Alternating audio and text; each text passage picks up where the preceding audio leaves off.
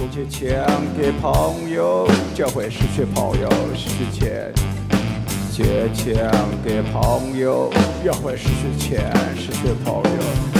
我知道我的存在让你感到压力，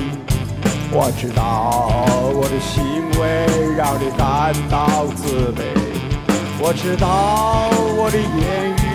让你感到渺小。可是我的钱啊，为何不让你感到恶心？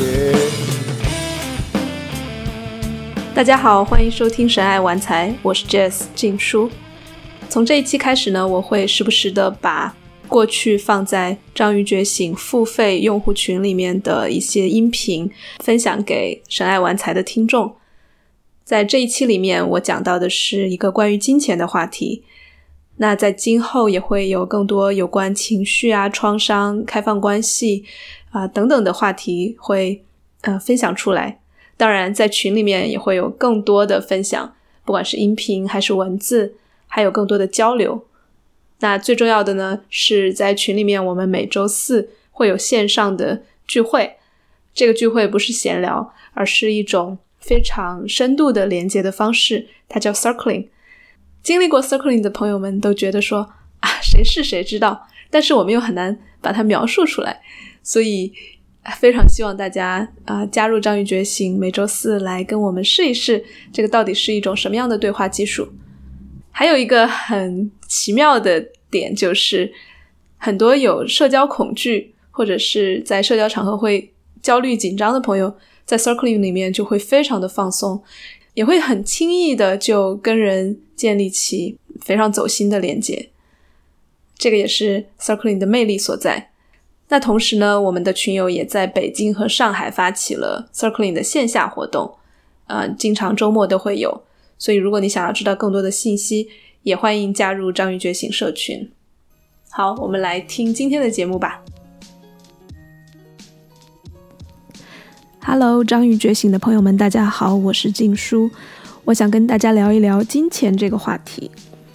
当然了，我不会从从市面上成功学或者是一些嗯方法具体方法的角度来谈这个话题，而是延续我们章鱼觉醒的几条主线，嗯，非暴力沟通，关于评判，关于需求，嗯，以及冥想，还有我们最近提到的一念之转。这些思路，我们来串讲一下，呃，前面学到的一些技巧和嗯原则，怎么样把它们用运用到关于金钱的一些想法和感受上。其实我想聊这个话题已经很久了，嗯，因为金钱它其实是我们生活中必不可少的一部分，它不是目的本身，但是是一个很重要的工具，帮我们实现意义感、价值感，或者是帮我们。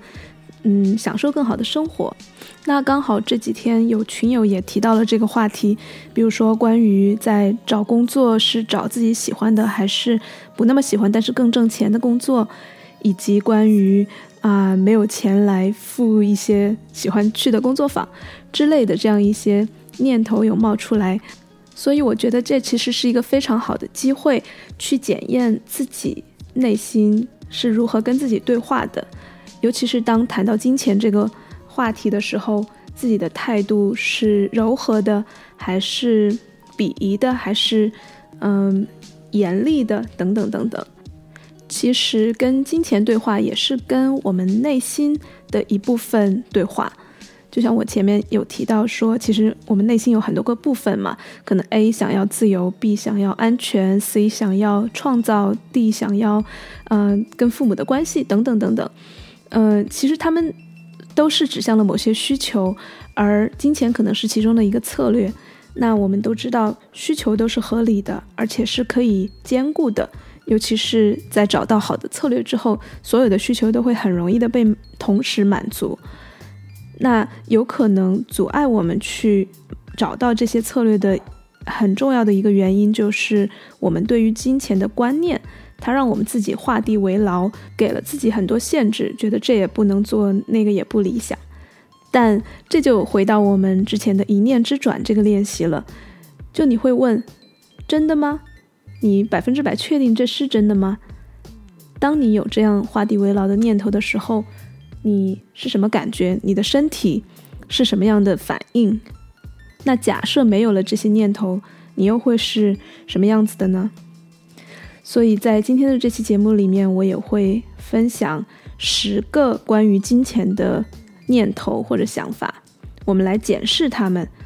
尤其是如果你身上也有类似的想法，你可以回溯你的过往经验，包括你的原生家庭，或者你之前的伴侣关系，或者你在职场上的经验，想想自己是因为什么有了这些信念，这些信念曾经如何帮助过自己，而现在又如何不再受用了。这些都是我们待会儿可以，嗯，挨个儿从自己的经验里面去反思的一些问题。那另外就是关于冥想了。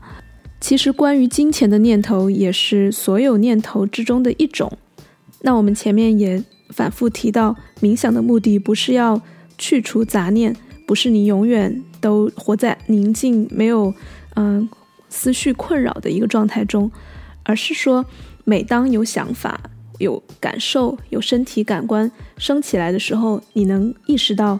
这些东西只是意识里面的一些内容，它会来会去，而你不必攀附于它。所以这也是跳出这些感受本身、这些想法本身，而进入到另一个观察者的层级的一个做法。而长时间的进行冥想练习，就可以让我们在想法升起来的时候更加的敏锐，察觉到它只是想法，而不被它完完全全的带跑。这样一来，我们也能够更清醒的检视自己的想法，哪些已经给我们设限了。所以，我们就来细看一下我找出来的这十个关于金钱的念头。我把这些常见的念头分成了三类：一类是关于付钱的，一类是关于挣钱的，另外一个是关于管理钱的。所以我们来看第一个。第一个有关金钱的念头，也是可能我们最常说的一句话，那就是，嗯，这个东西我买不起，或者这个东西太贵了。你可以回想一下，最近一次你有这样的想法是什么样的情境，而当时你又是什么感受呢？就比如说我自己吧，我前两天，嗯，跟猫老师逛街。发现有一顶非常好看的帽子，很潮，质量又好，但它要两千八百多吧，好像。它整个店里面最便宜的帽子可能都要两千三，然后我当时第一反应也是，哇，太贵了，我买不起。但一旦有这种想法的时候，我就会有那种很沮丧、很伤心的，嗯，心情感受冒出来，就是会觉得啊，我自己原来还是。没有那么有钱呐，还是想去多挣钱呀？然后自己，哦，原来有有那种很强的匮乏感是不够的呀，会突然很羡慕那些在这种高档店里面眼睛都不眨就能买东西的人呀。所以所有的这些感受都让我身体也会感觉自己很紧绷，或者是感觉自己缩小了一样，就没有那种，哎，平时很开心、很自信的样子。所以你看，这一个念头就是我买不起，或者是这顶帽子太贵了，就可以引发这么多的感受和身体变化。那既然意识到这其实是一个想法所带来的后面的一系列连锁反应，那我就可以来转念这个想法，我就会问自己：它真的是这样吗？真的是帽子很贵，我买不起吗？你百分之百确定它是真的吗？其实不是这样的，你想，我觉得目前任何一个只要在挣钱的人，其实两千块钱他也不是说完全给不起的，所以我们下意识的认为买不起这个评判其实是不准确的。如果你想买，一定是买得起的。那至于它到底贵不贵呢？贵其实也是一个评判，因为东西本身的价标在那里，可能在不同的人眼中，它有不同的嗯。贵贱程度，以及如果你非常的喜欢它，或者是它对你非常的，呃，有一些独特的意义的话，我相信很多人也是愿意去买它的。所以我觉得一个更准确、更客观的说法就是，这件商品的价格超出了我的预期，或者说这件商品的价格超过了我暂时愿意支付的嗯，关于这类商品的价格的预算。所以你看，这样想的时候，你会发现自己其实不是一个匮乏的人，你也不是没有选择的。你现在是想到了自己的预算，或者是想到了自己的意愿之后，选择了不去买这顶帽子。相反，我可以告诉自己说，我付得起，但是我选择把这个钱花在其他地方。所以，这是一种更有力量、更加基于富足的思维，而不是基于匮乏。其实，在我们后面讲到的剩下九个关于金钱的念头的时候，这一个核心的差别就是，呃，匮乏还是富足，其实是会常常出现的。说到这一点，其实金钱跟我们生活中其他很多方面的议题都没有太大的区别，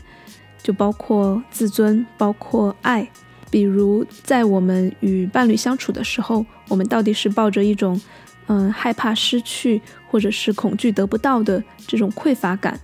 来跟他相处，还是我们相信，嗯，不管是爱还是自由都是无限的，安全也是无限的，是富足的。想想这两种态度所带来的你的情绪上的嗯高低和你身体紧缩还是放松的这样的一些变化，你就会很容易发现，其实这种富足的想法所带来的。嗯，轻松的情绪和身体的打开，他们都是一脉相承的。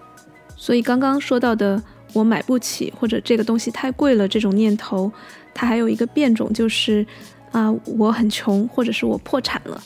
我们经常开玩笑的自嘲，也会说啊，我最近在吃土之类的。其实这样的念头也会让我们产生这种我现在的一切都不够好。或者是我目前拥有的不能完全满足我的欲望，而这依然还是一种匮乏的状态，而且是一种把希望投射于未来，不相信此刻我已经可以全然的安住于当下，然后珍惜现在已有的东西的这样一种状态。在这里，我并不是说要像。那些比较神棍的什么吸引力法则，来永远不要说这些负面词汇，然后要始终要想我已经拥有了一百万，怎么怎么样？我对这个持一些怀疑态度，但我想要强调的其实是，你至少要意识到，所有你用来形容自己的那些标签，比如说穷，比如破产，这些都不是关于你这个人这个完整的人的一种形容。所以你不需要被这些词所定义，然后基于这样的一种觉知，你可以做出更加，呃，与当下你的经济条件更符合的选择。其实这是一个与自己的关系的问题，这是一个跟自己对话的时候，你的声音到底是很温柔的，还是天天在鞭笞自己的这样一个区别。好，我们进入第二个关于金钱的念头。那就是，呃，我不想把钱花在别人身上，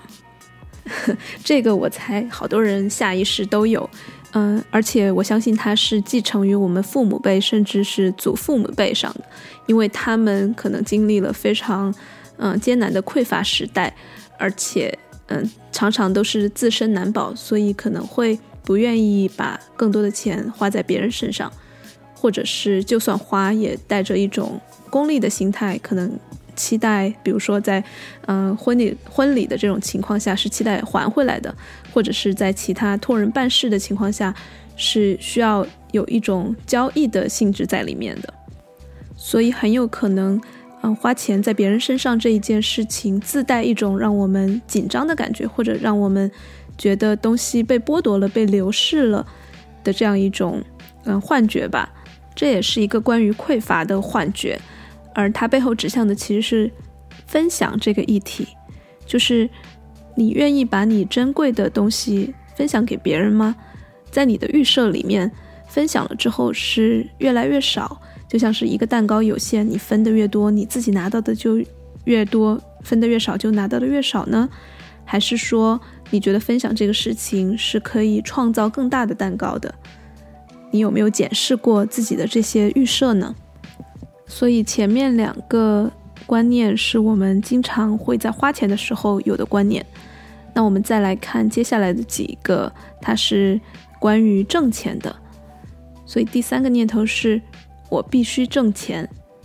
哎，这个听起来是天经地义的，难道有谁不需要挣钱吗？但如果你再继续用转念的问题来问，这真的是是这样的吗？是真的吗？那我们就会发现，其实有很多人他没有这个我必须挣钱的念头，却也活得很好。至少在一段时间内，这个是可以实现的。比如我们看到有很多他不去挣钱却一心搞创作的人，结果也并没有被饿死；或者是不去挣钱只去到处旅游流浪的人，也没有一种我必须要此刻挣钱的这样一个念头。甚至甚至，我们有很多啊家里蹲的朋友，在外界看来，这是一种很消极、很不上进。的一种生活态度，甚至啊，家里人经常可能就会很担心啊，或者是催促他去找工作去挣钱。但是如果我们抛开我必须挣钱这件这个念头，那可能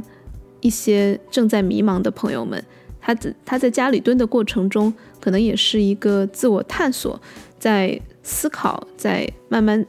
走出迷茫的这样一个阶段。所以，当我们抛开。你必须去挣钱这样一个念头，或许可以更好的理解他们为什么此刻没有必须再挣钱。这样一来，我们可能跟他们建立起非常深刻的连接，然后也会了解到所有的那些看上去不挣钱或者不能挣钱的人，他们或许有他们的理由，他们也或许有非常嗯令人羡慕的天赋，只是暂时没有对你展现出来而已。所以，如果你自己也是处于这样一个暂时没有挣钱的状态，也同样不需要用非常严苛的社会标准来要求自己，而是给自己更多的同理心，让自己知道暂时没有在挣钱，完全是 OK 的一件事情。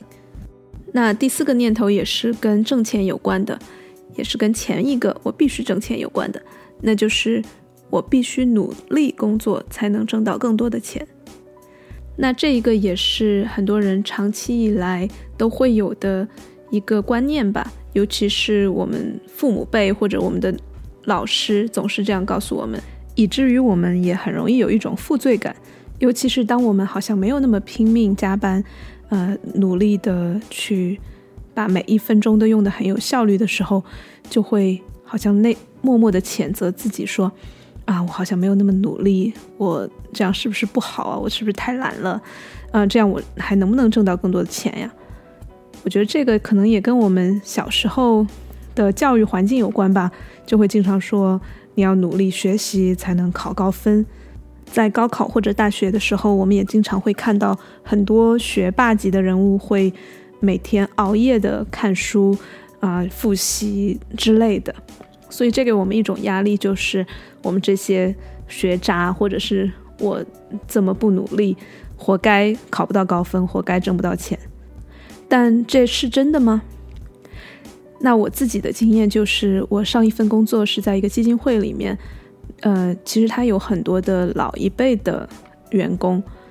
那我就发现，其实我能够用。五分钟做完的事情，他们可能要两个小时做完，真的一点都不夸张。就是因为我们在学一种新的程序，要重新熟悉一些软件，要用一些 Excel 表。但对于我来说，这些都是很快就可以上手的。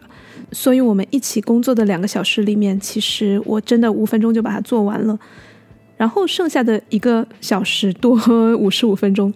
我就会有一种念头冒出来说：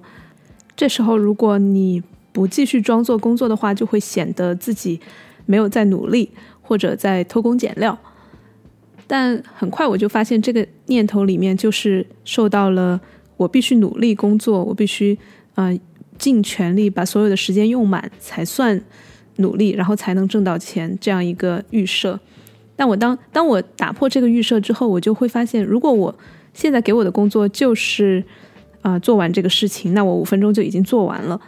我为什么要花更多的时间精力在同样的事情上呢？所以我越来越有那种不会愧疚，也会理所当然就心安理得的去在做完事情之后就去提早下班，或者就去睡个午觉，或者嗯，在办公室里面跳跳舞、玩一玩。当然了，这种打引号的不上进的表现，其实在很多公司里面都不被老板看好，尤其是在打卡式的公司里面，或者是嗯，一定要你朝九晚五把时间做满，就算你没有效率，在坐班在刷淘宝，也需要你做满的这种公司里面，可能就没有这种灵活性。这也是我后来辞职的原因，因为我想把时间花在我自己觉得更有价值、更有效率的地方上，不见得是每天一定要工作满八个小时才能挣到钱。当然了，如果你现在就是处于一个非常高强度的工作环境里面，不能做到不去上班之类的，但我也希望你能够检验这个一定要很努力、花很多时间才能挣钱的想法。然后看看有没有新的机会打开。那第五个关于金钱的念头就是，我的产品或者我的作品不够好，所以不应该叫更高的价。其实这个背后是一个自我价值感的问题，它的一个更深的预设是我没有价值或者我不够好，所以我不值得挣到更多的钱，尤其是与那些非常优秀的人相比。他们可以叫更高的价，所以他们更有价值，他们更优秀，他们更值得。而每当有这种想法的时候，你可以检验一下自己是不是就开始用各种各样的理由来替这样一个预设找证据。比如，你可能就会想啊，我现在做这个事情，我还没有考到一个证儿，或者我还没有花大价钱经历过一个很正规的培训，所以我现在不够好。我现在资质不够，又或者我是不是在应该去读一个研究生，或者我再反复打磨一下我的产品，等等等等，这些想法非常具有迷惑性，因为一方面它确实可以鼓励你去学到更多的知识，去不断的精进你的技术，但是另一方面它又会带给你非常强的这种匮乏感或者是自卑感，这其实是我们生活中。常常需要面对的一个矛盾，也就是追求更好的生活和满足于当下的生活之间的矛盾。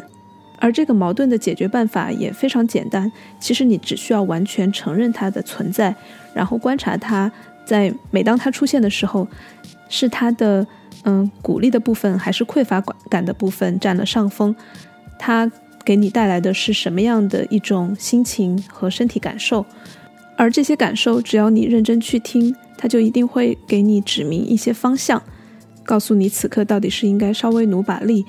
还是反而应该对自己更加宽容一些、仁慈一点、温柔一点。好，那第六个观念就是金钱是魔鬼，这一个可能也是我们的家长或者是老师经常挂在嘴边的，尤其是现在贫富差距非常的大。很多人都会有一种仇富的心理，而且看到一些嗯大公司它不负责任的使用金钱，或者是呃利用金钱来获取一些不正当的利益，所以当这些新闻爆出来的时候，就会有一种直观的态度，就是啊金钱都是魔鬼，或者钱是万恶之源等等。其实我们可以想象一下，如果金钱是一个人。然后你指着他的鼻子说你是魔鬼，或者你是万恶之源，那你跟他的关系会是一个什么样的关系？你跟他会是合作的，或者是友好的关系吗？当然不会。其实每当我听到有人说金钱是魔鬼，或者金钱是万恶之源的时候，我会有一种很伤心的感受升起来，因为我知道。他一定是有他更实际的需求，在这句话的背后没有被满足，所以他产生了愤怒，或者产生了沮丧或者怨恨，从而对金钱这件事情或者赚钱这件事情产生了抗拒。那我这个时候就会很想知道他这样说的时候实际的需求是什么，比如他可能仅仅是需要钱，或者是需要嗯尊重，或者是需要一种。嗯，自己有价值的感觉。那与这个相关的一个观念就是，钱不会让你快乐。这个是没错。然而，没有什么东西本质上一定会给人带来快乐。所以，我听到有人说这句话的时候，我想象他可能是这样一个状态，就是他本身不太快乐，那可能也没有特别的有钱，所以这个时候他希望挣钱，但是又没有特别大的信心，所以干脆就说：“哎，算了算了，反正挣钱也不一定会让我快乐的。”所以，当他说出这句话的时候，我觉得他跟自己真正的痛苦其实是抽离的。就是不快乐这件事情，以及暂时没有更多的钱这件事情，这两件事情加起来，其实是背后是有痛苦、有悲伤的。但是当他很嗯大大咧咧的说：“哎，没事儿，钱反正也带不来快乐。”这个痛就被看不见了。所以我觉得，大家与其以一种愤世嫉俗的态度对待金钱，不如用更加慈爱的心去对待自己的痛苦。或者对待自己暂时升起的那种匮乏感，同时也用更加柔和的态度去看钱是怎么样曾经让你快乐的，它可以给你带来哪些富足的感觉，可以带来哪些享受，可以让你啊在哪些方面变得更美、更富有学识，这些都是可以通过金钱来换得的。当然了，钱不是换得这些东西的唯一方式。否则你又会陷入一种我必须挣钱，否则我就换不来这些东西的思维里面。好了，以上都是关于挣钱的一些常见的念头。那我们最后一组观念是有关管理钱的。那第一个是钱很复杂，或者是管钱是一件很难的事情，我很头大。其实当你有了难的想法的时候，你可能看到的也全都是。关于管钱是多么难的一件事情的一些所谓的事实，你也确实在暗示自己说自己做不好这一件事情，也就理应挣不到或者管不了更大的钱。那这样一个思路当然是非常限制你挣钱的能力，以及挣到钱之后对待钱的轻松态度的。我觉得这个点也非常容易破除，那就是你去。稍稍的学习一些很简单的管理钱财的方式，甚至是你要舍得去花一部分的钱，请更专业的人来管理这件事情。比如说，一个专业的房产经纪人或者一个财务顾问，他可能看起来比较贵，但他帮你省下的钱或者帮你筹划的一些更大的蓝图，是你目前在能力范围内不能做到的，所以反倒是学会放手。然后把你所谓的觉得难的事情交给那些觉得它容易的人去做，这也是一个四两拨千斤的方案。好，我们下一个念头是，你必须要省钱，你要控制成本。这一条看起来也像是天经地义的，因为你成本越低，你省的越多，似乎你挣的也就越多，或者是至少你最后的那个。收支平衡也就数字上也就越大，所以在这个念头里面，我们依然把花钱当成一件负面的事情，省钱当成一个正面的，然后成本高当成一件负面的事，成本低当成正面的事情。那我们又会继续提醒自己：真的有好坏之分吗？事情本身它需要我们预设这样的积极或者消极的评价吗？当我们带着这些评价，我们会是什么感受？那当我们暂时大胆的抛开这些评价，又会有哪些机会出现呢？所以，我们就要来到最后一个，也是最常见的，大家觉得最天经地义的一个念头，就是你的收入必须大于你的开支。这一个也是我长期以来相信的事情，也从来没有检验过它。那我们好像预设了这样一个金钱游戏。那它的主要规则就是：第一，你玩赚钱游戏的钱，也就是你的资本是有限的；第二，你有收入，也就是流入的钱；第三，你有开支，就是流出的钱；第四，你的收入必须超过你的开支，从而带来利润，否则你会输掉这个游戏；然后第五就是你必须实现利润最大化，让利润增长，并且让这个游戏持续下去。所以这五个。准则是大部分的人在挣钱的时候都会有的这样一些基本的原则吧，但真的是这样吗？那最近就看到一本书叫《Busting Loose from the Money Game》，啊，中文版叫《你值得过更好的生活》，副标题是“彻底颠覆永远不能赢的金钱游戏规则，让你耳目一新的丰盛法则”，就很长的一个标题啊。这本书会讲到一些观念上的改变，让你不再执着于提高你的收入，降低你的成本，让你的收入大于支出，想尽一切办法避免负债、避免破产、避免支出大于收入。其实亚马逊就是一个非常好的例子，它已经持续十年都处于破产状态了吧？但是这个公司也依然完完全全。非常好的在运行，并且成为一个备受尊重，也给人们带来无数便利的一个公司。那我们自己也是，如果想象我们自己就是亚马逊的总裁，我们会担忧他一直负债吗？会给自己各种压力、局限、人际关系的紧张、疾病、噩梦等等，然后让自己不不计一切代价去把他的负债变成盈利吗？看清这个游戏。跳出这个游戏需要非常非常大的勇气和智慧，